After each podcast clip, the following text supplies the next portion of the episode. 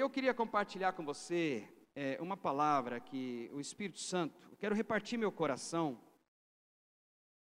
E essa é uma área que eu tenho pedido para o Senhor me ajudar e me dar unção para isso. É, eu entendo, quando eu, agora há pouco eu recebi um WhatsApp, eu não me lembro de quem, mas ele estava dando um resumo de tudo o que está acontecendo nos primeiros dez dias de janeiro. É um míssil que voa para não sei aonde, a Austrália pegando fogo não sei do que, eu não sei quantos milhões de animais sendo queimados, é, reino contra reino, terremoto não sei aonde, enchente não sei o quê. Ou seja, o cenário está aí, não há, não há novidade.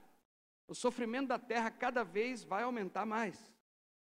Mas eu entendo que na proporção que vai se levantar o sofrimento, na proporção que muitas coisas vão se mover, está tudo, Jesus profetizou tudo isso, ele declarou tudo isso.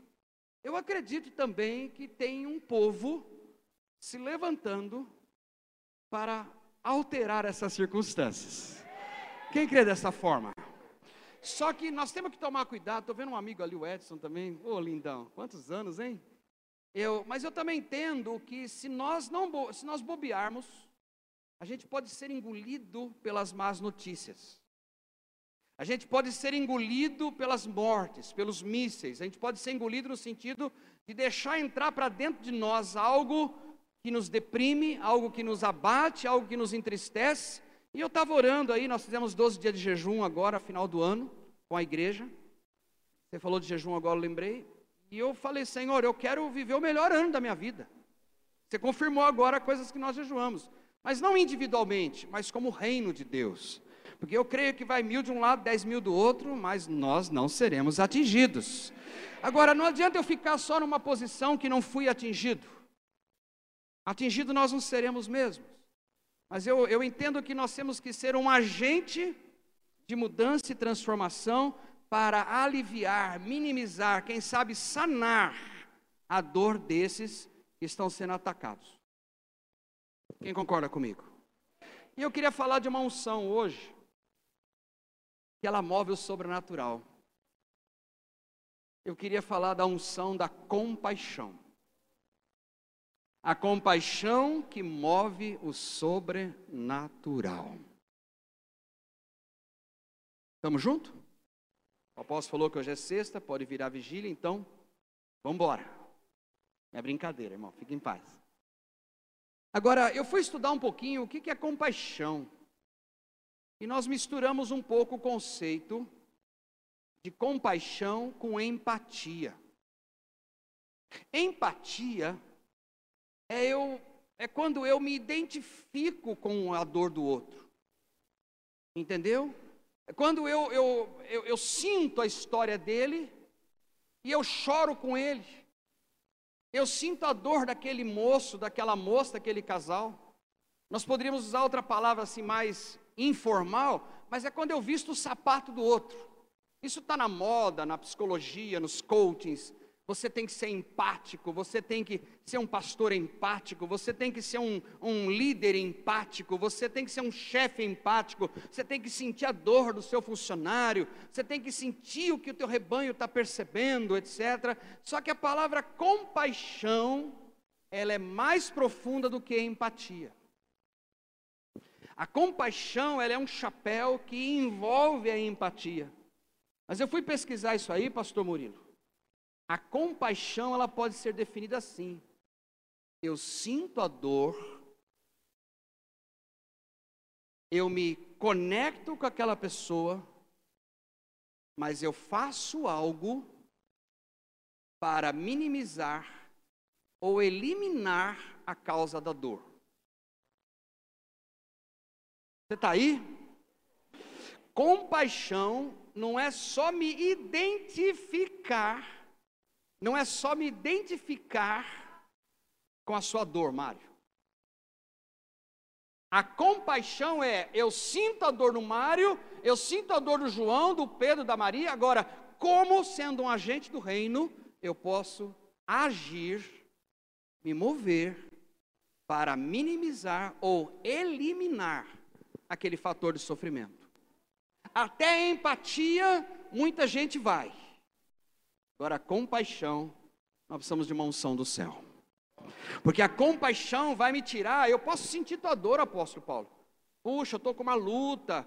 Choramos muito quando você lidou com várias enfermidades na sua casa. Jejuamos, oramos como igreja, choramos no altar de Deus. E que, que empatia. Agora, o que, que eu posso fazer? Me mover. Isso me tira da zona de conforto. Isso me faz um movimento. E eu creio que a igreja do século 21, e essa aqui é uma delas, ela não vai ser só em empatia com o bairro, empatia com a escola, empatia com os jovens, mas ela vai ter compaixão. Ela vai sentir a dor, mas ela vai se mover no sentido de eliminar, minimizar, erradicar aquele fator de dor na vida daquela família e daquela pessoa. Eu creio que é desta forma que Jesus se movia. Quando você vai vendo a história, a caminhada de Jesus nos evangelhos, Jesus olhando aquela multidão em Mateus 9,35, sendo aquele, aquele rebanho aflito, sem pastor, teve compaixão dela. Teve compaixão da multidão e fez o quê? Curou os enfermos de manhã até a tarde, expulsou todos os demônios. Vendo a multidão depois de três dias pregando no deserto, eu tenho compaixão dessa multidão. O que, que vocês têm aí? Cinco pães e dois peixes. Então vamos resolver esse negócio. Não adianta só saber que a multidão está com fome. Isso é empatia. Compaixão é se mover no sentido de eliminar ou minimizar aquilo que está gerando dor. Estamos juntos aí ou não, gente? Tá, e frente a isso, definindo compaixão, eu queria ler um texto. É um texto que eu gosto muito. Em Lucas capítulo 7.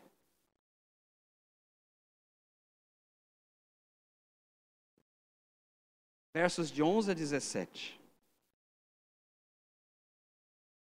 Aqui eu estou na NVI, em nova versão internacional. Não sei qual que você usa aqui. NVI? Tá. Bom, mas de qualquer forma, o texto diz assim, ó. Logo depois, Jesus foi a uma cidade chamada Naim, e com ele iam seus discípulos e uma grande multidão. Ao se aproximar da porta da cidade, estava saindo o enterro do filho único de uma viúva, e uma grande multidão da cidade estava com ela. Ao vê-la, o Senhor se compadeceu dela e disse: Não chore. Depois aproximou-se e tocou no caixão, e os que o carregavam pararam. E Jesus disse: Jovem, eu digo, levante-se. O jovem sentou-se e começou a conversar, e Jesus o entregou à sua mãe. Todos ficaram cheios de temor e louvavam a Deus. Um grande profeta se levantou dentre nós, diziam eles. Deus interveio em favor do seu povo. Essas notícias sobre Jesus espalharam-se por toda a Judéia e regiões circunvizinhas. Amém? Queridos, que a cidade de Naim existe até hoje. É uma cidade pequenininha. Até que Jesus opera esse milagre de ressurreição, ela era imperceptível, irrelevante naquela região da Judéia. Historicamente, a cidade de Naim era quase uma província, algo muito pequeno. E Jesus está vindo para entrar nessa cidade de Naim. E Jesus estava sendo seguido por uma multidão de discípulos. De repente ele vem com aquela multidão que está seguindo, aquela multidão que estava a todo momento vendo o pão sendo multiplicado, cego enxergando, leproso sendo limpo, morto ressuscitando, Lázaro saindo de túmulo, aquela multidão andando com Jesus e indo na direção da cidade de Naim. De repente, uma outra multidão vem ao encontro de Jesus. Essa outra multidão, ela estava celebrando morte. Essa outra multidão, ela estava celebrando cortejo fúnebre. Essa outra multidão, ela estava em prantos, com dor, filho único de uma viúva. A mulher naquela cultura, naquela época, viúva já não era nada. Sem um único filho, essa mulher estava completamente fadada a derrota, a exclusão social, a necessidade, quem sabe até a morte. E aqui está vindo uma multidão. Eu quero que você imagine agora comigo as multidões. Como é que está essa multidão indo com Jesus aqui? Como é que você acha que ela estava? Assim não. Como é que ela estava? Oh, aleluia! Rapaz, você viu como ele curou aquele cego? Foi só uma cuspida, mano. Rapaz, já pá, já. Eu fico imaginando, você viu aquele outro, rapaz? O cara estava leproso, faltando um pedaço do braço, faltando um pedaço da perna. Você viu ele só, só com uma palavra, ele, o cara já ficou limpo. Imagina que é multidão. Como é que estava essa multidão, gente? Feliz, alegre ou morta? Cantando, pulando, dançando, celebrando ou não? Sim, claro que sim. Falar em dança agora há pouco eu me perdi. Eu não sabia se eu olhava o telão ou se eu fazia o passinho, irmão. Eu não conseguia. Eu, eu me perdi ali na coreografia que o pessoal fez ali no palco. Não deu, é muito para minha cabeça. Né? Eu não consigo. Até no final, quando eu fui aprender, eles trocaram a letra. Falei, ah, aí não, aí não adianta nada. Aí, aí não funciona. Aí não funciona. Agora, do outro lado está vindo que multidão, gente? Morreu. Filho único da mulher. Ela já é viúva, sei lá, já perdeu o marido, agora essa mulher está enterrando o marido e o filho. Eu imagino que havia aquela nuvem de depressão, irmão. Aquela nuvem de tristeza. Essa multidão não fazia barulho. Essa multidão não tinha celebração. Essa multidão não tinha grito de júbilo. Essa multidão só tinha tristeza. Só que eu quero te dar uma boa notícia hoje à noite. Houve um confronto de multidões. Levante a mão para esse vizinho querido, esse que vai te pagar a janta daqui a pouco. Ele vai entregar o jejum, você vai pagar a janta para ele. Você diga assim para ele: meu irmão, houve um confronto de multidões. Agora você pode perguntar bem forte com ele assim, para ele assim: qual multidão você tem frequentado mais? É a multidão que celebra, é a que vê milagre, é o que ama a vida, é o que celebra os milagres de Deus, a presença de Deus, a vitória de Deus, a unção do Espírito Santo, os milagres, a saúde, a vida. Ou você é aquele que está sempre reclamando? Morreu. Melhor enterrar. Não mexe mais com isso. Está com a síndrome da Marta e Maria? Já cheira mal, não mexe com a pedra, não, deixa isso enterrado. Só que aí entrou a unção no circuito. Repete comigo: a unção de compaixão entrou no esquema. Sabe o que aconteceu, meu irmão? Jesus, meu irmão, lembrei um pastor lá do Rio de Janeiro, amigo meu. Sabe o que aconteceu, meu irmão? Jesus, vendo-a chorar, teve compaixão dela.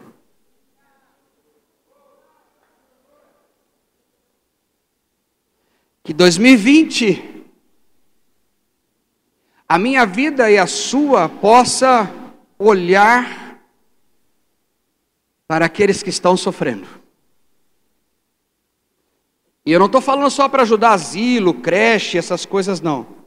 É gente que está sofrendo aí nessa cadeira estofada do teu lado. É gente que está sofrendo lá na casa de paz que você faz.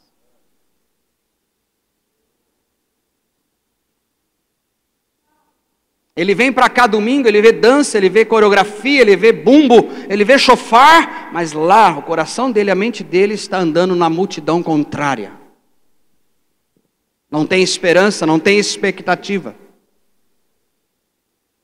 Mas eu quero dizer que há uma unção aqui que Deus quer derramar na minha vida e na sua.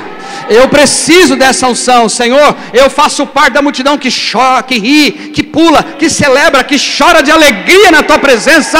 Mas eu não quero ficar nisso. Eu quero olhar. Tenho ali que está precisando que a unção de compaixão se mova. Ele viu o choro daquela mulher.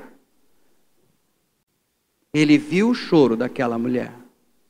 E eu queria falar rapidamente de alguns pontos que eu anotei aqui, que me chamam a atenção nessa atitude de Jesus em relação a essa mulher. Primeiro, número um, viu e se compadeceu. Visão e compaixão. O que é que você tem olhado? Eu celebro, celebro meu casamento, eu celebro os meus filhos. Fiquei muito tempo pulando em piscina essa semana, comendo churrasco, fazendo nada, nem sinal de internet tinha. Né? Aí que eu descobri como eu era viciado. Já aproveitei, já marquei uma libertação já. Hum. O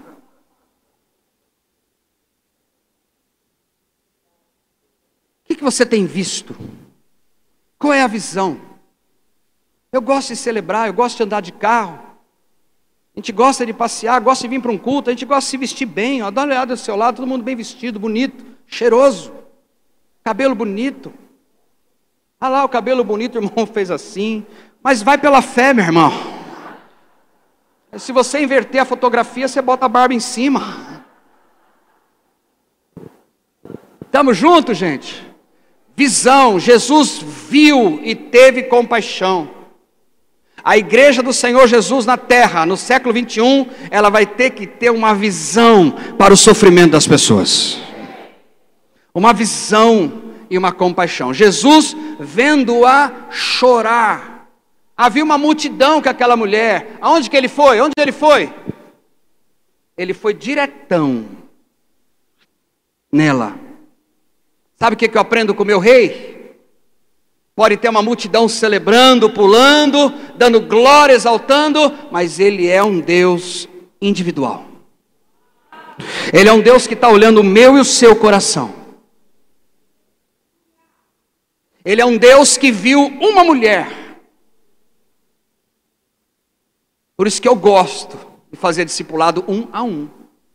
Eu gosto de olhar nos olhos. A luta desse rapaz é diferente daquele. O que ele está enterrando ali ou chorando é diferente do que você está chorando. Só que nós precisamos de um corpo de Cristo, e eu percebo que Deus está movendo águas aqui na NDV, conforme você me falou, que é um ano que nós existimos, nós nos percebemos, nós, nos, nós convivemos uns com os outros. Isso é compaixão. Eu senti a dor do outro. Jesus viu aquela mulher. Agora, deixa eu fazer uma pergunta para você, gente. Está vindo uma multidão aqui só na festa. Uh, a outra vindo chorando. Qual é a tendência nossa? Passar ao largo, irmão. Tenho nada a ver com isso. Vou mexer com o defunto é nada. Oh, Jesus podia continuar. Ele podia continuar a carreira dele ali, a marcha dele.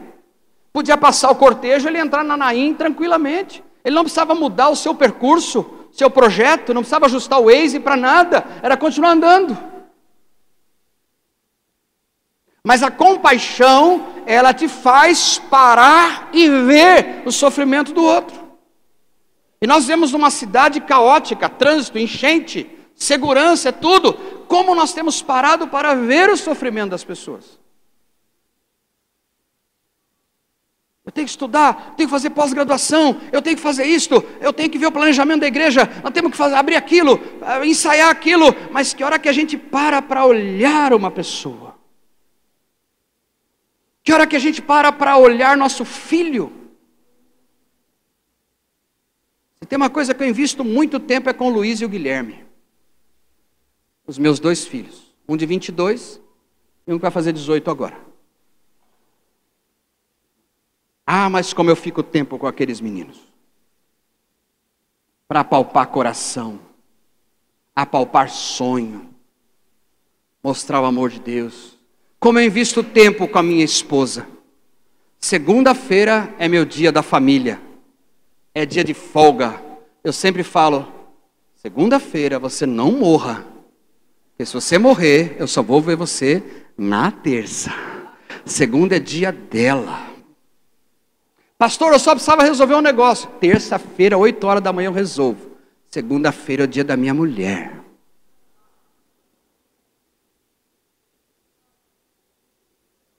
É o dia de lanchar com os meus filhos. É dia de puxar ferro. Puxar ferro, ajudar a passar roupa. Eu lavo louça em casa.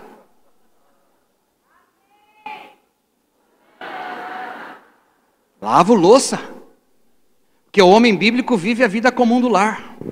Você tem que olhar. Eu tenho que sentar com os meus pastores. Eu tenho que sentar com a minha, com a minha turma. Eu, eu preciso olhar. Eu preciso sentir aonde a unção de compaixão tem que se mover. Tem um pessoal me olhando sério, apóstolo. Vocês me amam ainda? O negócio de pagar janta era brincadeira, irmão, viu? Fique em paz. Estava só brincando. Ele viu, número um, ele viu. Fala para o teu vizinho aí, você está vendo o sofrimento das pessoas? Alô? Você está vendo o sofrimento das pessoas? Você está investindo tempo para olhar o grito da tua filha adolescente lá em casa, do teu filho adolescente? Você está ouvindo o grito do teu marido? Você está ouvindo o grito da tua mulher dentro da tua casa? Tem um grito ali, tem um sofrimento ali dentro. Tem uma mãe, agora nesse feria, nesses dias nós fomos passear no sítio, né amor? Levei minha sogra de 78 anos, porque sem minha sogra eu não consigo. Levei meu pai de 78, 77 e levei minha mãe de 72. Glória a Deus, é. Dá uns chute nos velhinhos de vez em quando, né? Eu fico olhando e falo, como é que é isso? Senhor, me livre e guarde de ficar velho assim. Eles têm umas modas, né? Interessante.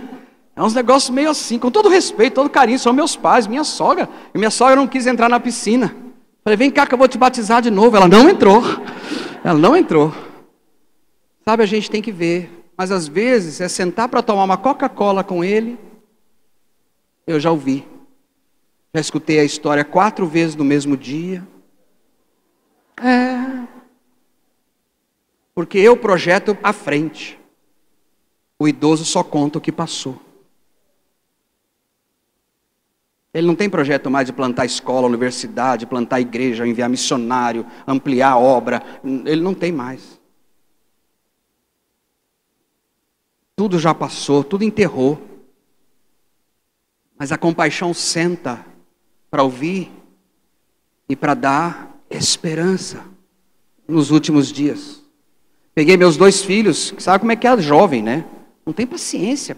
Eles querem agitar, é piscina, é bola, é academia, é Instagram, é não sei, aí chega lá no voo, tem que tem que dar aquela parada no ritmo forte. Eu falei, dá atenção para eles. Você nunca sabe quando será a última semana de sítio. Aí levaram a sério, abraçava o dia inteiro os velhos e ficava junto. Tem que ser assim. Tem que ensinar. Número um, visão e compaixão. Veja o choro. Pensa um pouquinho comigo agora. Se você lembra de alguém que está chorando. Lembre de alguém agora. Não estou falando desse choro, de, ah", mas está com dor. E está bem pertinho de você. E você está esperando que o teu pastor resolva isso. Você tem o Espírito de Jesus Cristo aí dentro. Nós temos. Eu preciso, eu preciso crescer nisso. Sabe o segundo ponto que eu aprendi? É que Jesus se aproximou do caixão. Jesus se envolveu. Ele não ficou olhando, puxa, aquela mulher viúva, filho único dela enterrado, está indo enterrar. O que será que aconteceu? Diz que ele se moveu. Ele, com licença, ele se aproximou. Você não é morto, não, só vou usar um exemplo. Ele se aproximou e tocou no esquife, tocou no caixão. Você sabia que na lei estava escrito que um judeu não poderia tocar em caixão nem coisa morta? Era proibido, era considerado impuro, era uma aberração. O que, que eu aprendo aí? Ele se moveu e quebrou toda a estrutura religiosa que estava ali em volta. Porque a compaixão você vai ter que fazer uns negócios muito loucos. É coisas que os religiosos de plantão, eu sei que na NDV não tem, mas na IAC tem. Os religiosos de plantão que falam assim: olha lá, olha lá o Ricardo e a Débora ajudando aquela pessoa. Eu sei que aqui não tem, mas lá no meu rebanho tem uns boca mole. Aqui eu sei que não tem. Não ajuda, não se move, não tem compaixão e fica atrás do pilar. Não, lá, no pilar, criticando. Ah, se eu tivesse no lugar do pastor, eu faria. Então pega o lugar dele, abre uma igreja e daqui 20 anos você conversa, vê se vai estar desse tamanho. Quem está aí? Você está aí comigo? Esse quem está aí eu aprendi com ele. Você está aí? Sou discípulo. Você está aí? Aprendo com ele, segue. Ele se moveu, ele se envolveu, ele tocou, ele se aproximou. Fala para esse vizinho, esse sorridente aí, que não está tão sorridente mais, fala assim: não adianta só ter a compaixão, você tem que se aproximar, você tem que quebrar barreiras religiosas, você tem que ser liberto da tua religião. Amém ou não amém? E outra coisa, Peraí, peraí, peraí, depois você aplaude a Jesus. Porque às vezes, eu já fiz isso muito, a gente se aproxima porque a gente quer aquela pessoa para a nossa igreja. Eu já fiz isso. Minha motivação estava errada. A minha motivação estava naquilo assim: vamos fazer tal coisa para a gente poder trazer a pessoa para minha igreja ou para minha casa de paz. Eu chamo lá de casa de milagre, vocês chamam de casa de paz. Entende? Muitas vezes eu fiz com a motivação errada, estou confessando, mas eu sei que isso sou eu. Mas a compaixão tem que nos mover. Eu senti tua dor, o Espírito Santo me fez ver você. Eu vou me mover, eu vou tocar. Eu não sei se você vai vir para a minha igreja, nem sei se você vai se converter agora. Uma coisa eu sei: a compaixão, ela arrebenta a minha estrutura religiosa. Ela arrebenta naquilo que vai ser ou não vai ser. O resultado não é comigo. Eu tenho que me mover na compaixão. Você está comigo aí, gente? Ele se moveu, ele tocou, ele quebrou. Vai lá ver, você vai ver lá em Números 11, você vai ver em vários lugares na palavra que não podia tocar no caixão, não podia tocar em morto. Jesus era um judeu. Ele estava mostrando para aquela multidão, ele estava mostrando para religiosos de plantão que estavam em volta, tanto a multidão da tristeza quanto a multidão da alegria, é, para se mover em compaixão, vocês vão ter que quebrar barreiras religiosas. Minha esposa e eu, ela é dentista aqui de um posto de saúde no bairro do Veleiros, e ela foi atender um menino, o Nicolas, Nove anos, né, amor? E aí o Nicolas passou, foi fazer um tratamento com ela, bucal, e, e acho que ele tinha uma sacolinha com algumas latinhas, latinha de alumínio. Ela falou assim: por que essas latinhas? Falou, eu estou juntando essa latinha porque a minha mãe trabalha fora, ganha muito pouco. Nove anos, assim, um catuco assim, né, amor? E meu pai está preso. Eu tenho outro irmão que estuda e outro menorzinho. Então eu estou juntando latinha porque no Natal eu vou comprar para os meus irmãos bolacha recheada.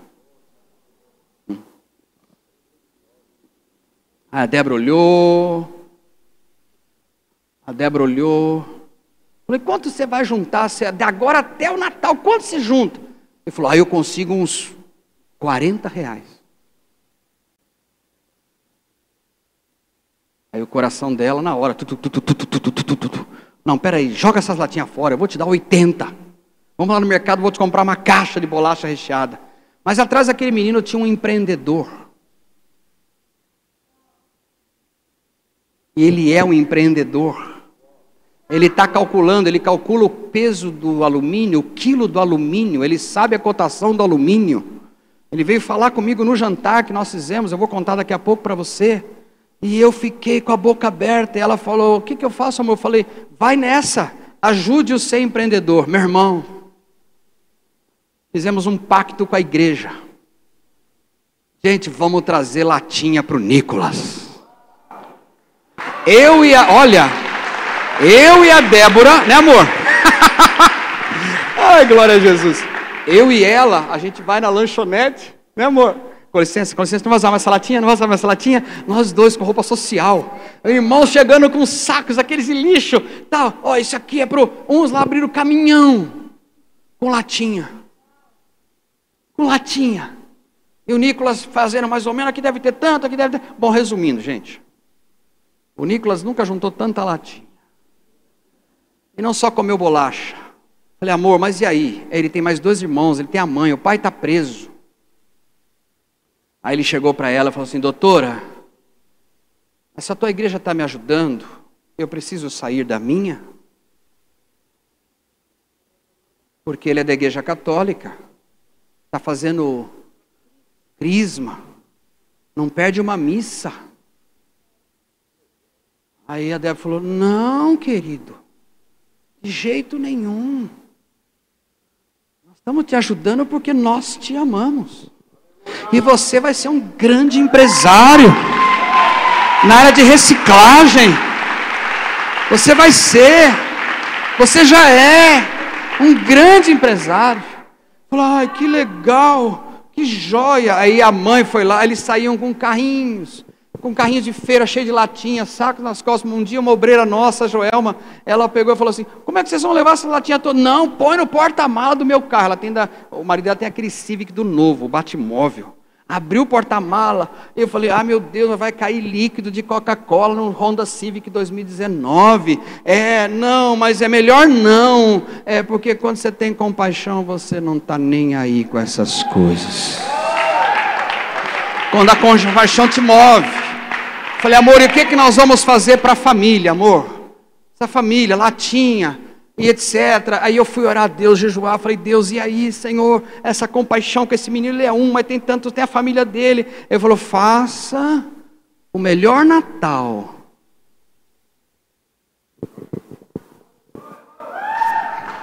O melhor Natal, não só para a família do Nicolas,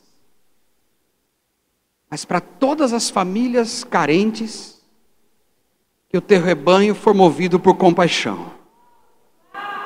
Ai, meu irmão, minha irmã, por que, que eu fui me meter nisso? Por que, que eu fui meter a mão nesse caixão? Aí as nossas casas de milagres começaram a cadastrar famílias especiais. Família especial, eu estou dizendo, não é um morador de rua mas famílias que estão no nosso meio e às vezes amigos das nossas células, das nossas casas de milagres, que não tem o Natal, não tem o que comer, não tem a bola do menino, não tem a boneca da menina, não tem o brinquedo, não tem o chinelinho, não tem a roupa. Rapaz, eu nunca vi. Aí começou a chegar doação, começou a chegar dinheiro, e começou a gente investir. E começou a gente do Ceasa a mandar caminhão. E mandou não sei o quê. O outro chegou lá com não sei o quê. E com panetone. Bom, para você resumir, nós fizemos um jantar dia 21 de dezembro, sábado, com uma mesa, olha, muito grande. A mesa era mais ou menos daqui até essa moça que está filmando. Talvez até mais. Mais, né, amor? Era mais. Eu fui lavar o carro no Lava Rápido, perto da academia ali, o rapaz, o dono Edmar, falou, e eu conversando com ele, ah, nós vamos fazendo, eu estou na correria e tal. E o que está faltando lá para o senhor? Eu falei, não, o que, o que chegar nós vamos abençoar. Ele falou, então refrigerante é todo por minha conta.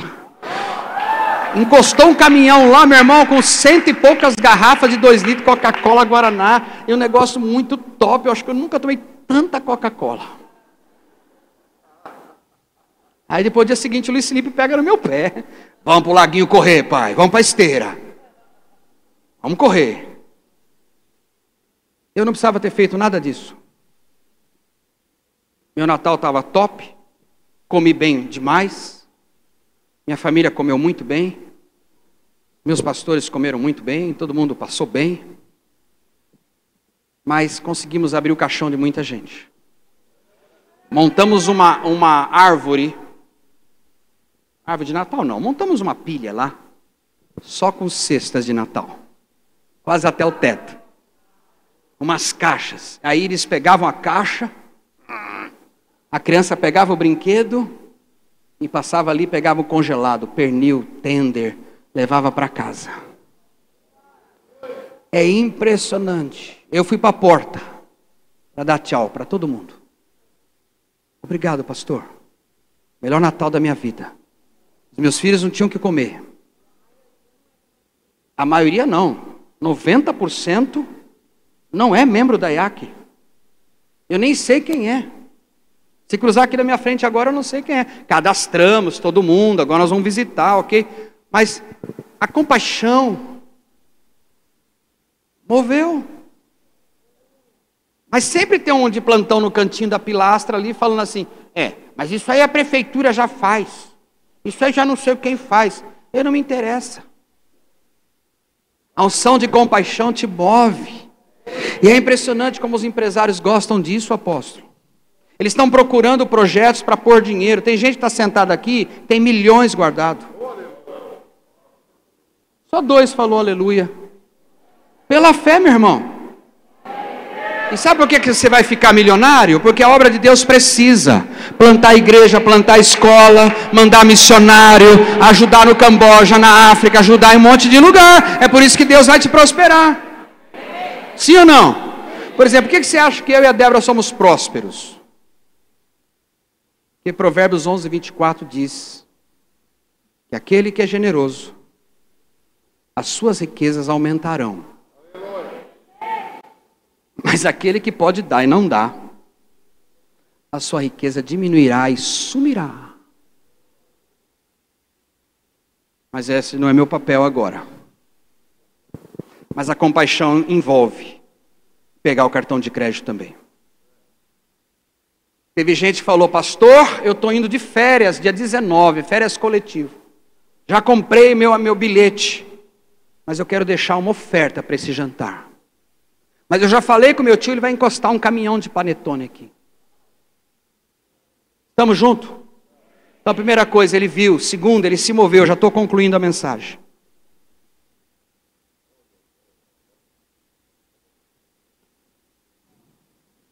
Vocês estão aí ainda, né?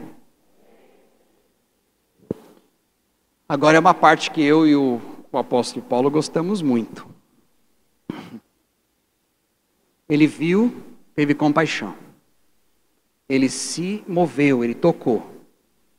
Mas agora ele declara. Agora ele profetiza. Agora ele lança a palavra. Eu vi uma música aqui agora há pouco cantando que a bênção vai me chegar, vai me alcançar. Ela vai vir. Não tem como ela não vir. E Jesus olha para o cortejo e ele declara: declara, jovem, eu te mando, levanta-te. Ah, eu, tô, eu vi aquela mulher sofrendo, eu me aproximei dela, eu vi alguma forma de ajudar, eu vi uma forma de ajudar. O que mais? Agora nós vamos profetizar vida. Nesse jantar da 21 fizemos apelo. Dos 100% presente, 90% foram à frente. Crianças, né amor? Desse tamanho, em lágrimas, confessando Jesus comigo. Declara a vida. Declara a vida. Declara, profetiza. O que vês, filho do homem? Eu vejo um cemitério, um vale de ossos secos. É, então profetiza esses ossos secos. Abre a boca, querido. Declara. O pastor Mário se converteu em 96 lá na nossa congregação, nessa pregação do Vale de Ossos Secos. Não foi? Foi. Eu lembro do dia do apelo que ele se converteu. Amaciei, preparei falei, vai ajudar, vai ajudar o Paulo Terço. Aleluia. Só manda o cara top aqui só, né, Débora? Alguém está aí comigo? Fala para o teu vizinho aí, o que tua boca vai declarar em 2020? Vida, haja ressurreição, haja bênção, haja crescimento, haja restituição, haja multiplicação. Jovem, eu te mando, levanta, jovem, levanta. Me ajudei. Levanta. Imagina a turma em volta. Pode sentar, querido. Hein? Imagina a turma em volta. Ah, Falou jovem, o rapaz disfarçou, falou: não, não, comigo não, tal. É, jovem, imagina o que aconteceu. Alguns esmaiaram em volta do caixão. Uns choraram. Uns gritaram, uns devem ter saído correndo. Fariseu, então, deve ter feito o quê? Vou contar para o sinédrio. Olha. Ele, além de tocar em caixão, ainda está ressuscitando morto. Porque o sistema religioso não quer o sobrenatural de Deus. Tem que ser no quadradinho, porque no quadradinho eu domino. No sobrenatural não domino mais, é o Espírito Santo que governa. Jovem, eu te mando, levanta. Levanta, eu te mando, jovem, eu te mando. Eu quero declarar, é novidade de vida, igreja apostólica e profética. A tua voz vai declarar nessa cidade, na região, nessa nação e nos cinco continentes. Ei, eu te mando, levanta-te, você que está morto, você que está, ressuscita, haja vida, haja milagre, haja transformação, haja transformação, haja restituição, haja renovação, em nome de Jesus. Ele não ficou só ali chorando, ele não ficou só consolando ali pessoal em volta, não. A gente fica muito no pastoral aqui da compaixão. Jesus foi para o profético. Ele não falou, gente, alguém sabe se ele morreu de overdose?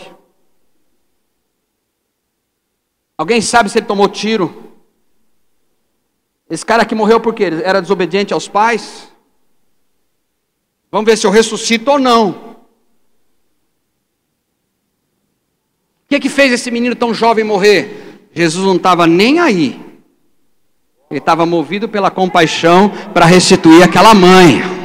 Porque a compaixão não está preocupada com o pecado que foi. A compaixão ela se move no profético para a vida. Para a vida. João 9. Ei, quem foi que te curou? Eu não sei. Só sei de uma coisa. Eu era cego e agora eu vejo. Mas quem foi que fez isso? Rapaz, não tenho nem noção do nome dele direito. Uma coisa eu sei: eu era cego, mas agora eu vejo. Não, não, peraí, me explica isso de novo. É, eu não sei, gente. É uma coisa eu sei. Eu era um Zé Mané, pecador, endemoniado, eu era todo enrolado e hoje eu vejo Jesus. Profetiza, levanta. Entende? E agora eu concluo a mensagem. Essa aqui, essa parte eu gosto mais. Resultado final da unção de compaixão. Olha o resultado final, olha o propósito. Todos ficaram cheios de temor e louvavam a Deus. E todos declaravam: Deus se moveu no meio do seu povo. E todos ficaram atônitos, de boca aberta, louvavam a Deus. E eu fui pesquisar no original. Todos ficaram significa que agora não tem mais multidão da alegria e multidão da tristeza. Houve uma multiplicação. Hoje houve uma impartição. Houve uma distribuição do que estava nessa multidão de alegria contagiou a multidão da tristeza. Porque agora todos louvavam a Deus. Todos ficaram cheios de temor. E até hoje, você vê Naim, foi o único registro de Naim foi essa passagem. Essa cidade era assim, ela é assim até hoje. Pequenininha mas por causa desse milagre, aquela cidadezinha desprezada e pequena está registrada até na palavra de Deus. Assim será na minha vida e na tua vida. Assim será na minha vida e na tua vida. Nós não queremos ser conhecido, famoso em lugar nenhum, não precisamos sair em outdoor, nada disso. Mas uma coisa eu sei: a história vai mudar. Quando eu vim com a minha mulher para abrir essa igreja, em 96, né, amor? Lembra? Todo animado. Primeiro culto lotado, 16 pessoas. Eu, ela, minha sogra, meu sogro e mais uns três. Minha irmã, minha outra irmã. Eu tocava guitarra, mexia o acetato no projetor. Lembra do acetato? Quem é do tempo do acetato? Acetato, aquela lâmina de acetato que você escrevia com um pincel para projetar na parede. Quem é do tempo? Ali, ó. Só o pessoal mais velho lá, ele ali, ó. Ele, aquele rapaz é da academia também, não é? Ah, eu sempre vejo você malhando lá. Quando eu olho você, sabe que eu, eu sinto vontade de parar na hora, irmão. O cara, o cara corre demais, corre demais. E lá estou eu, pregando ali, começando. Sabe o que, que eu escutei de um monte de gente? Você é louco. Essa região é cemitério de pastores. Ele escutou muito, muito mais do que eu, porque ele sempre foi mais envolvido aí no. Aquela região não dá resultado. Aquela região não, não tem gente, não se converte. Aquilo ali é cemitério de pastor, você é um executivo da Avon, rapaz. Chegou um, um rapaz para mim, um advogado, falou assim: ó, se você quiser, monta uma igreja lá em Moema, eu pago tudo para você. Você é um engenheiro químico, tua mulher é uma dentista, você tem pós-graduação. Eu falei: e aí, amor? Veio uma tentação, irmão, veio. Veio, eu estou confessando. Ela falou: eu orei. Eu falei: eu também orei, e aí? Não, nós vamos fincar estaca aqui nessa região. E hoje, vem gente tudo quanto é lugar de São Paulo fazer evento na NDV. Vem gente lá da Europa aprender visão comigo lá. É assim, irmão. Até Corinthians, é, até esse pessoal vem para ser liberto, ser curado. Quem está comigo aí, fala com o vizinho aí, fala com o vizinho. Qual multidão vai influenciar qual multidão?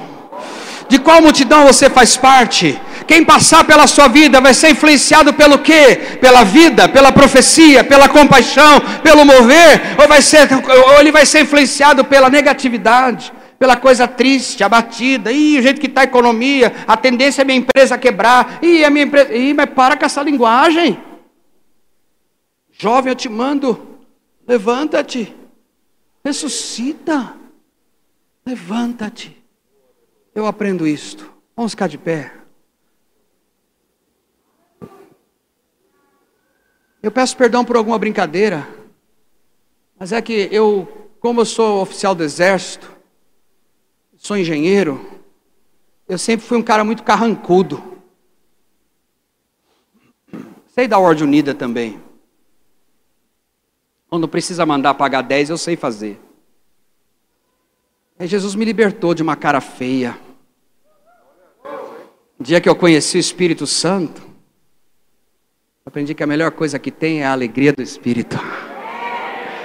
E aqui o, o apóstolo Paulo falou: Você está em casa. Estou mesmo, que é a casa do papai, é meu irmão.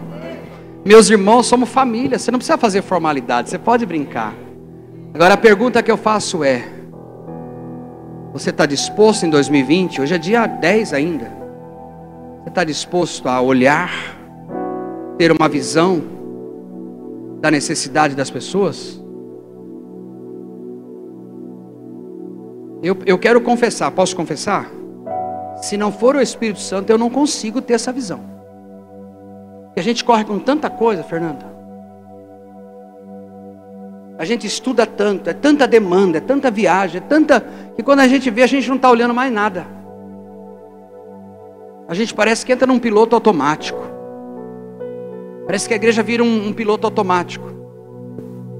Eu quero ver. Eu quero perceber a lágrima.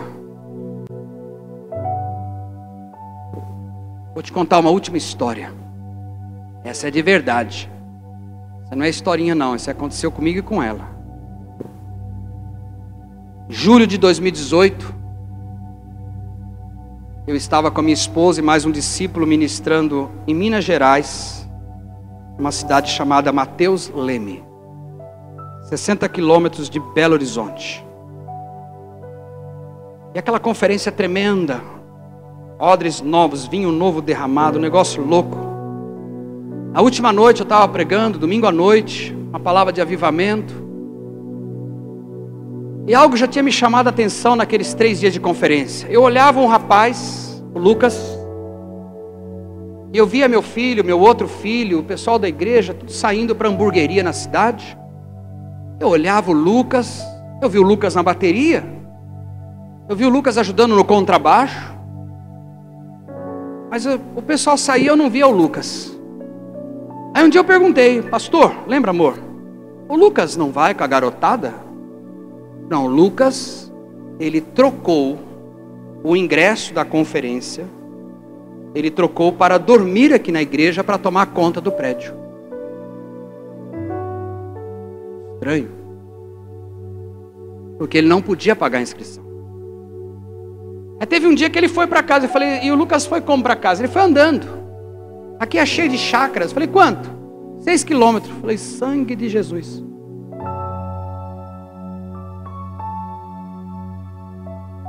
Falei, como é que é a vida do Lucas? Ah, o Lucas, a mãe dele trabalha na roça, o pai dele abandonou ele, ele era bebê.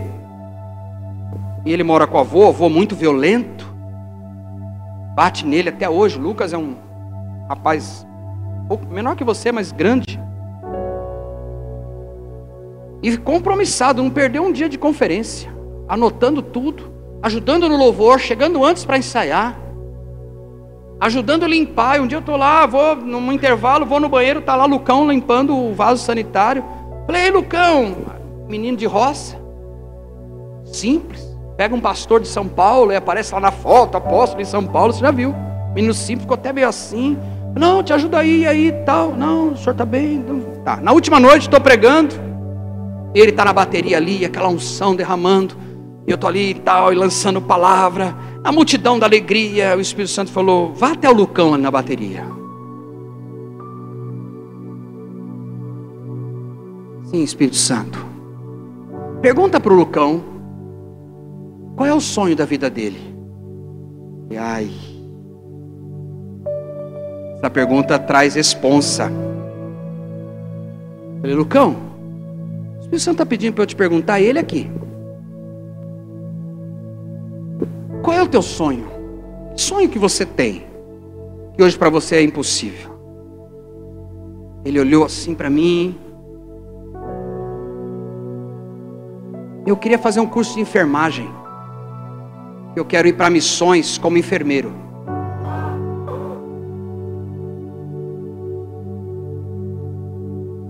Ah, legal, Lucão. Até então o som de compaixão não tinha se movido. Aí voltei para o púlpito. O Espírito Santo falou: Volta lá, ô xaropinho. Não acabei de falar ainda. Hum. Fala, Espírito Santo. Diz para ele que você vai pagar o curso dele todinho. Do seu bolso. Não é da igreja, não, é do seu. Eu tenho dois já, Senhor. Sabe quanto custa uma faculdade, irmão? Falei, bom, deixa eu falar, porque eu achei que podia ser o espírito de engano mineiro. De repente, algum espírito de engano mineiro. Aí eu fui nela, falei, amor, deixa eu confirmar com a minha profeta. Que o dinheiro é um só, que não tem dinheiro meu, dinheiro dela. Falei, aí Deus falou com alguém aí. Deus está falando assim, assim, assado. Ela já estava com aqui, já de nove anos, oito anos abraçada. Ela falou: Faz o que Deus está te mandando. Aí peguei o pastor dele, pastor, vem cá. Lucão, Deus falou para eu pagar o seu curso todinho para você ser um missionário como enfermeiro. Ele jogou as baterias para cima. Lucão, a baqueta, a bateria não dá, né, amor? Jogou as baquetas no chão, caiu do lado da bateria, começou a chorar. O pastor dele caiu de joelho. E eu falei, pronto, sobrou. O que, que vai acontecer? Aí eu, pastor, o que está pegando? Deus falou, eu falo, não, ele fala, ele conversou comigo faz uma semana atrás. Só eu, ele e o Espírito Santo sabia disso, desse sonho. Mas nós somos uma igreja de interior de Minas. Eu não tenho condições, nem como igreja. É povo de roça, é povo simples. Falei, pastor, Deus me falou para pagar o curso dele. Irmão, eu não sabia quanto era. Eu não tinha noção, meu irmão. Quase, quase que eu repreendi. Aí falei, Lucão, vai procurar uma escola. Chamei a secretária do pastor, chamei o pastor aí com ele. Aí veio meu filho, na época com 16 anos, o Guilherme falou: pai, você vai abençoar o Lucão com o negócio aí? É. Falei, vou. Pô, pai, eu tinha sentido no coração de falar para você, para você pagar algo para ele. Testificou na minha mulher, testificou no meu filho, depois testificou no outro também. Bom, gente, agora em fevereiro, o Lucão vai colar grau. o Lucão vai colar grau. O Lucão vai colar grau. O Lucão vai colar grau. Agora deixa eu perguntar uma coisa para você. Você tem ideia o que aconteceu com as finanças da minha vida, da dela e da igreja? Não. Ai, crise, três anos de crise. Meu irmão, a igreja está indo bem. Nossas contas estão pagas. Estamos cheios de saúde. Ganhei um implante.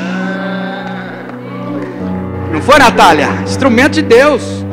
Eu fiz uma oraçãozinha assim, light. Falei, Deus, o Senhor fez abrir o mar, porque o Senhor não pode botar uns fiozinhos aqui. Deu 15 dias, o apóstolo me liga. Olha, tem uma benção. Eu falei, uh! Eu dancei, meu irmão. Aí o topetinho tá vindo, tá chegando, é pela fé. Ele vem. Ele vem. Saltando pelos montes, ele vem. Ele vem. Ele vem, ele chega. Deixa eu falar algo para você. Tem sonhos que estão no caixão aí, ó. Apresenta para aquele que move céus e terra. Que ele pode mover um pai, ele pode mover um empresário, ele pode mover um pastor, ele pode mover alguém.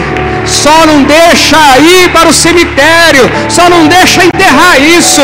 Não põe, não enterra esse negócio, não enterra esse negócio. Eu não tenho condições para aquele menino que eu paguei de mensalidade, para aquele menino para mim e para ela, a gente apertou um pouquinho, deu para pagar, mas para ele era muito dinheiro. Muito dinheiro. E agora ele manda foto, eu vi ele, Débora, fazendo estágio. Você é enfermeira também, né, Débora? Uma super enfermeira. E ele de aventalzinho, Débora, fazendo trabalho em praça lá, estágios com pessoas de. E ele mandando foto para mim, simples e tudo. E eu falei, filhão, vai fundo.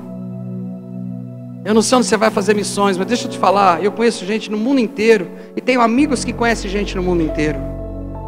Você vai para missões como enfermeiro. Deus vai realizar o teu sonho. A compaixão, naquele momento eu senti algo, eu senti uma dor, eu senti um negócio aqui como se fosse o Luiz e o Guilherme. Que a compaixão vai trazer para dentro do teu coração. Não só uma empatia, mas uma unção para se mover. Para se mover. Fecha teus olhos. Espírito Santo querido.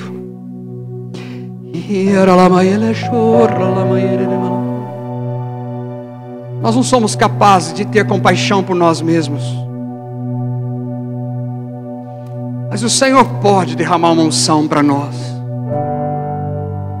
O Senhor pode, nós não conseguimos produzir isso com a nossa teologia. A gente não consegue produzir isso com a nossa técnica humana. Tem que vir algo do trono para nós. Queremos olhar, queremos ver, ter uma visão. Queremos tocar, se envolver, se aproximar. Mas queremos declarar vida. E queremos ver o resultado. Todos glorificando o teu nome não exaltando o A ou B, mas exaltando o nome que está acima de todo nome. Eu recebo agora pela fé esta unção de compaixão. Eu recebo pela fé que 2020, Senhor, eu estou pronto, Pai. Eu quero, pode dar ordens loucas. Só me ajuda a ser obediente eu não titubeie, que a religião não me prenda, que a minha teologia não me engesse, que as multidões sejam contagiadas pelo teu poder e o teu amor, em nome de Jesus.